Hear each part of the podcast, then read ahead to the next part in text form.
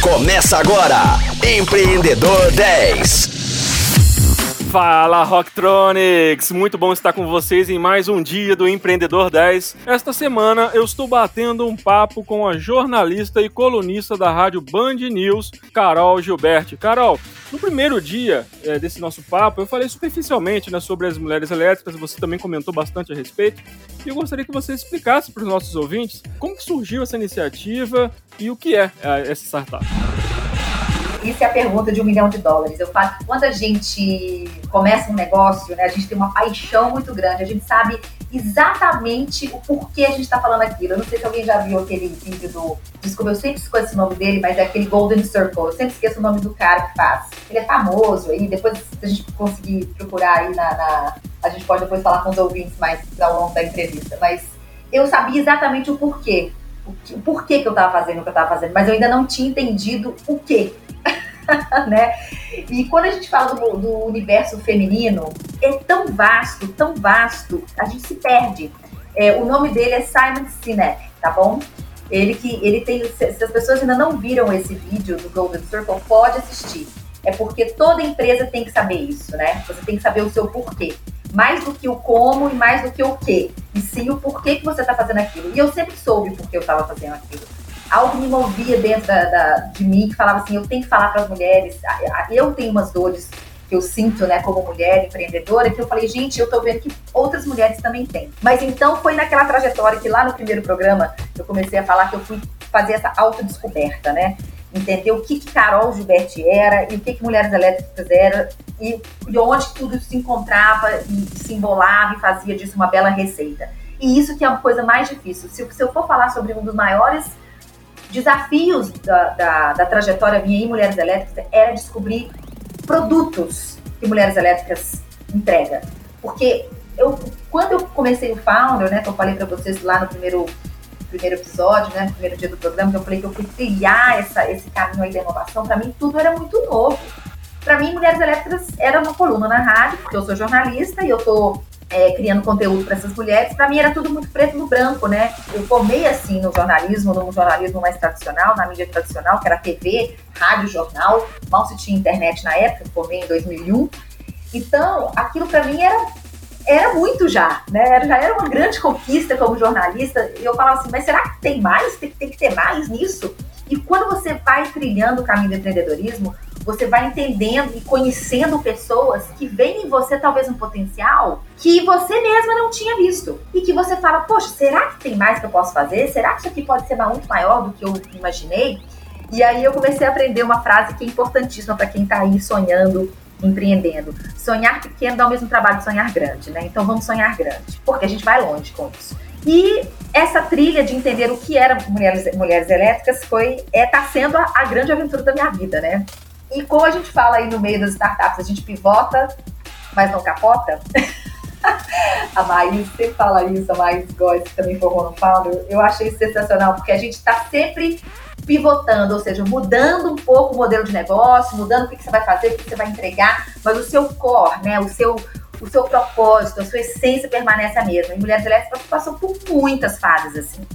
Até que no final, a gente entende, e eu sempre, na verdade, isso foi uma coisa que eu sempre entendi. Eu sempre sofri muito em trabalhar solo, Flávio, porque eu não, eu não produzo bem solo.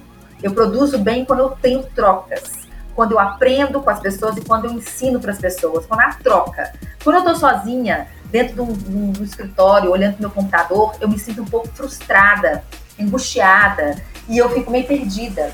Eu, eu aprendo muito vendo os outros, eu aprendo muito observando, mais do que até academicamente dizendo. Eu não sou uma pessoa extremamente acadêmica que gosta de sentar e ir para uma faculdade, ficar lendo tecnicamente livros. Eu gosto de botar a mão na massa, né? E eu acho que a gente aprende muito quando a gente está com outras pessoas.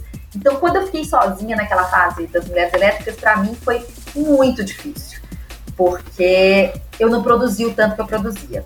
E quando eu saí para o Founder, e aí a Priscila virou minha sócia, e aí a gente começou a abrir os horizontes do networking, começou a entender a, a potência, as pessoas começaram a entrar no Mulheres Elétricas, né, como investidores, assim, né, é, é, mentores que estavam investindo o seu tempo, seu conhecimento, seu know-how, né? Aí a gente começou a estruturar um negócio, né? Lá em 2020. Obviamente, com a entrada do, da pandemia, aquele, aquele modelo de negócio também teve que ter mais uma pivotada, ajustando daqui, ajustando dali, até que no final das coisas, né, no final das contas, a gente entendeu que não era só o público B2C, né, o consumidor final que a gente estava falando. A gente também tinha que falar, tem que falar com o B2B, as grandes empresas, né, grandes e médios, mas primeiramente as grandes empresas, porque são elas que são as grandes ditadoras né, de comportamento, de hábitos e cultura, cultura mesmo. A gente vê até por, por grandes marcas, né? Lá da Coca-Cola, quando fundou, como Coca-Cola né, ditou uma, uma, uma geração, como que McDonald's ditou uma geração.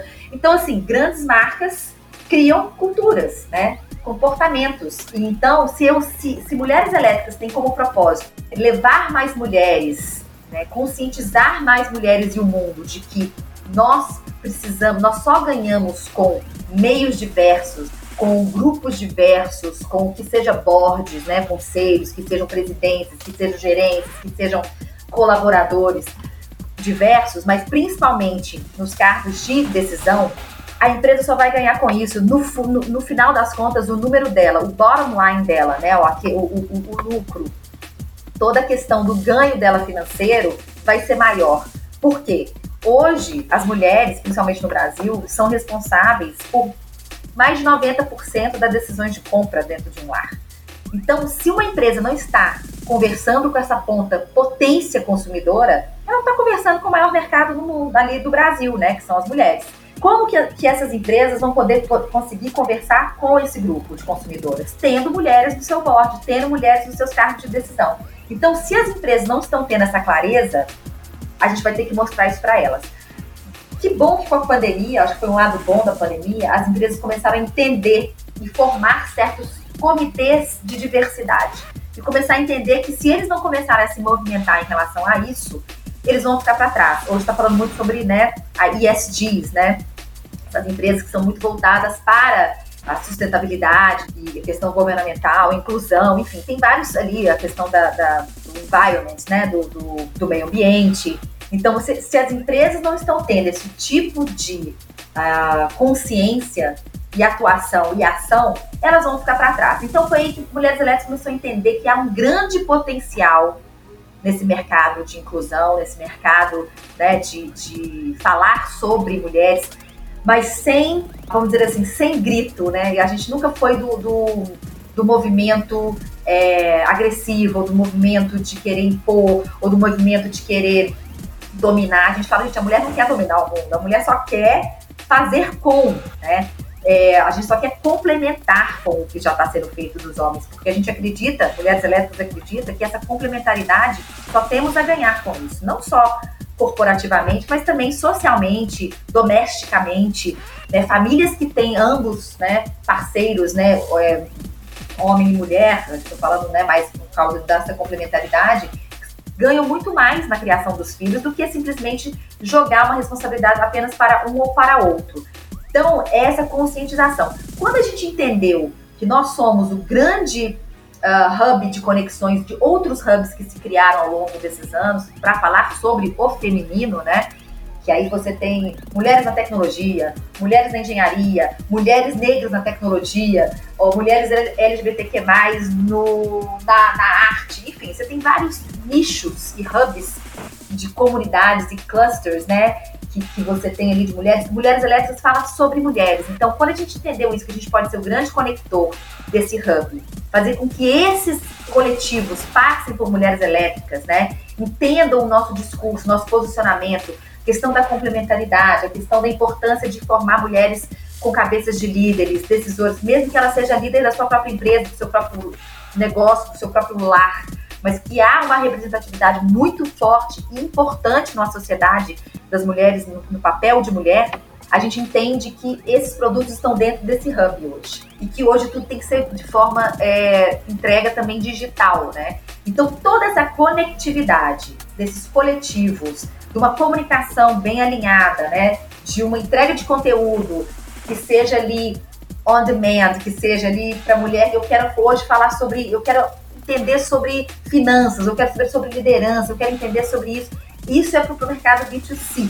Quando você entra para o mercado B2B, a gente tem ações que também são voltadas para o conteúdo. E quando eu falo conteúdo, Fábio, é conteúdo. Conteúdo é conteúdo. Você, você sabe disso. Você está na área da comunicação, você sabe.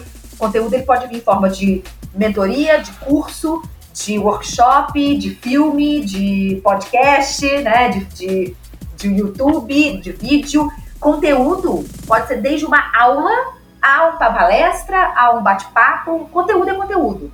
Então, nosso core é conteúdo, nosso core é informação, é capacitação, seja ela como ela for. E ela, hoje, a gente quer certificar, no final das contas, com todas as trilhas de entradas de conhecimento e de conteúdo, capacitar, né, entregar esse pacote para essas mulheres ser, é, que elas sejam capazes de, primeiramente, criar os seus próprios conteúdos também, né, com o selo Mulheres Elétricas e também venderem isso para depois, né, e terem esse conteúdo circulando. E para as empresas, a, a gente quer entregar um selo certificador de, de, que aquela empresa ela não trabalha simplesmente uma ação por ano falando sobre as mulheres, que seja o Dia Internacional da Mulher. Na verdade, no final das contas, o que Mulheres, mulheres elas quer fazer é abolir esse dia do calendário e fazer com que esse dia, essa pauta mulheres, seja feita dentro de uma empresa ao longo dos 365 dias.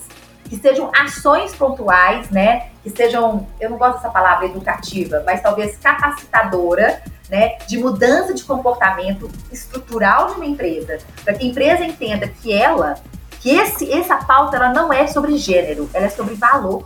E quando uma empresa se posiciona com valores de diversidade, o ganho dela é universal. Então, isso é uma pauta ainda muito, está tá aqui muito na nuvem sendo falada, e o que Mulheres Elétricas hoje quer fazer é realmente trazer ela para ver assim, como você pode fazer? É assim, assim e assado. Eu sua empresa no final do ano, depois daqueles 365 dias, vai ter um portfólio de ações de conteúdo, né, e de capacitação e de agregação ao time e à estrutura dessa empresa que não tem como você medir depois. Então ela vai estar se inserindo, se posicionando de uma forma diferente. E aí ela pode ser certificada por mulheres elétricas. Nossa, acho que eu falei demais, desculpa. Imagina, imagina, foi muito esclarecedora. E assim, é, é, a gente entende que a missão né, da, da, da iniciativa Mulheres Elétricas é gerar conteúdo não só para as mulheres, mas para a sociedade de forma geral, né? E eu queria aproveitar essa deixa e perguntar da, da iniciativa Mulheres Elétrica Experience. O que é? Explica pra gente. Ah, sim. O Experience foi uma tentativa da gente sair um pouco da rádio na época, né? É, porque é, o que a gente até falou aqui um pouquinho nos bastidores, às vezes a rádio cria essa, essa curiosidade, né? Eu conheço essa voz, nossa, como será que ela é? Será que ela é alta, ela é baixa, tem cabelo comprido, né? Ou curto, ela é loira, morena, enfim. E a gente falou, poxa, vamos então criar um, um, um, evento onde a gente possa estar face to face, né? Cara a cara com os, com, com os ouvintes, com as ouvintes. E foi aí que a gente fez o. intitulou Mulheres Elétricas Experience, porque a gente queria realmente era proporcionar uma experiência sensorial. Então as mulheres já chegavam no happy hour, já tinha uma música, já tinha uma, né, uma comidinha para elas, uma champanhe, uma cerveja, troca, né, já fazendo ali um networking entre elas. Elas elas é importante assim, essa, esse sentimento de pertencimento de uma comunidade, né, de um grupo de pessoas.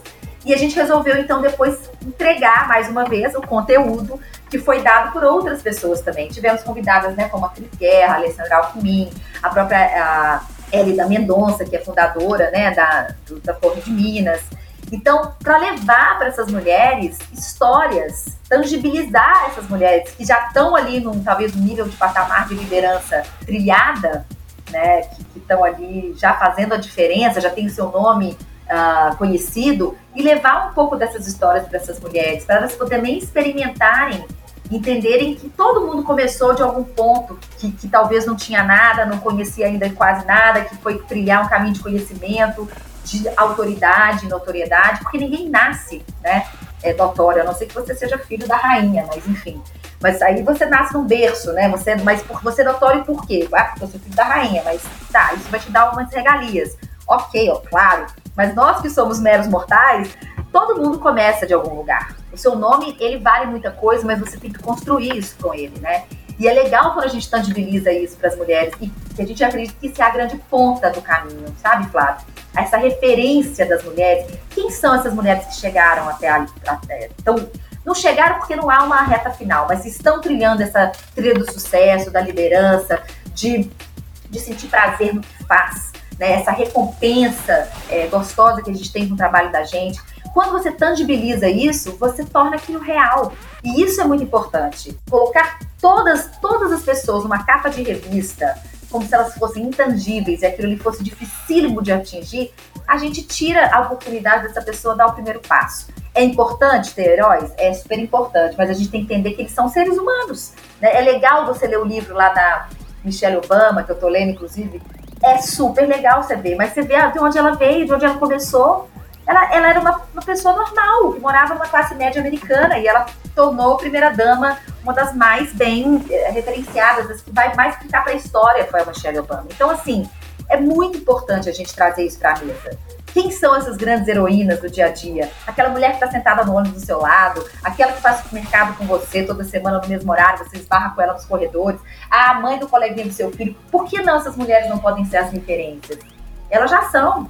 Né? Então, é trazer essas histórias para real, e é isso que eu quero fazer também com as entrevistas, né? trazer para o conteúdo e falar assim, gente, se ela pode e ela quis, ela fez. E se você, né, se você quer e você faz, você também pode. Então, muitos propósitos, né, Flávia? Muita, muito propósito e, e muitas barreiras, né, para serem rompidas. É um meio difícil.